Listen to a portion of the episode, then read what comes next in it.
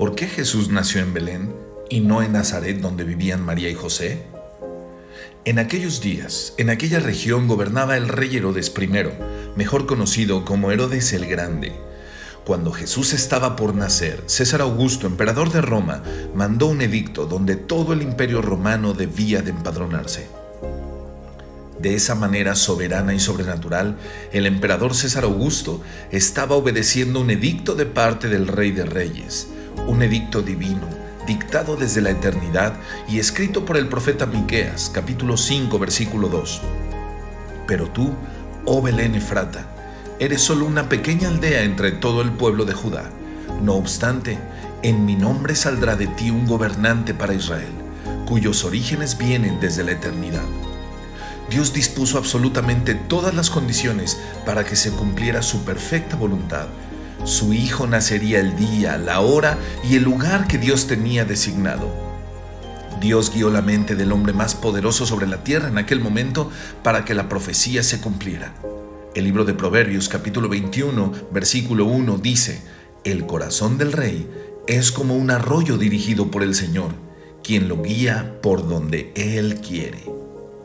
Belén era un pueblo insignificante, sin embargo, ese humilde pueblito había sido escogido para ser la cuna donde nacería el Salvador. Belén viene del idioma hebreo Bethlehem y su significado es sorprendente, casa de pan.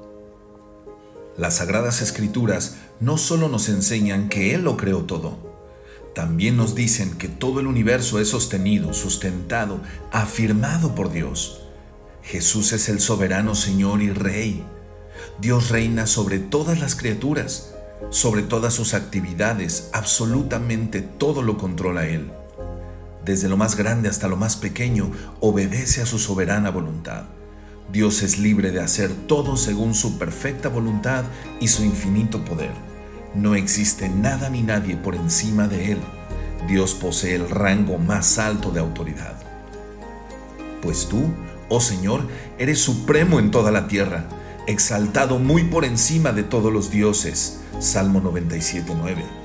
Tuyos, oh Señor, son la grandeza, el poder, la gloria, la victoria y la majestad. Todo lo que hay en los cielos y en la tierra es tuyo. Oh Señor, y este es tu reino. Te adoramos como el que está por sobre todas las cosas. Primer libro de Crónicas, capítulo 29, versículo 11. Dios, siendo quien es, se humilló al descender a este mundo lleno de maldad y corrupción. Dios es tan glorioso, tan excelente, tan puro, tan santo, que haber nacido fue la humillación extrema que jamás nadie podrá siquiera imitar. Por eso el Salmo 113, versículos del 4 al 6 dicen, Excelso sobre todas las naciones es el Señor, su gloria está sobre los cielos. ¿Quién es como el Señor nuestro Dios que está sentado en las alturas? que se humilla para mirar lo que hay en el cielo y en la tierra. Por eso, para el mundo es una locura. ¿Por qué se humilló?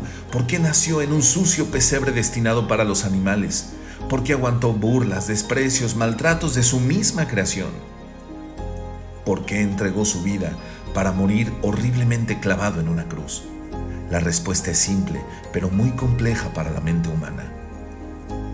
Dios hizo todo eso para mostrar su gloria, para manifestar el brillo de su gloria amándonos, perdonándonos, aceptándonos como sus hijos por el puro afecto de su voluntad.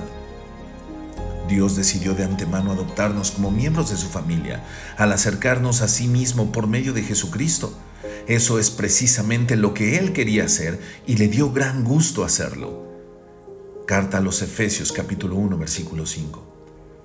Jesús soberanamente nació en un lugar llamado casa de pan, porque de ahí salió el pan que alimenta nuestra alma y nos da vida. Jesús dijo, yo soy el pan de vida.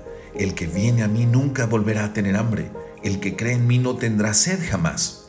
El que coma el pan que descendió del cielo nunca morirá. Yo soy el pan vivo que descendió del cielo. Todo el que coma de este pan vivirá para siempre y este pan que ofreceré para que el mundo viva es mi carne.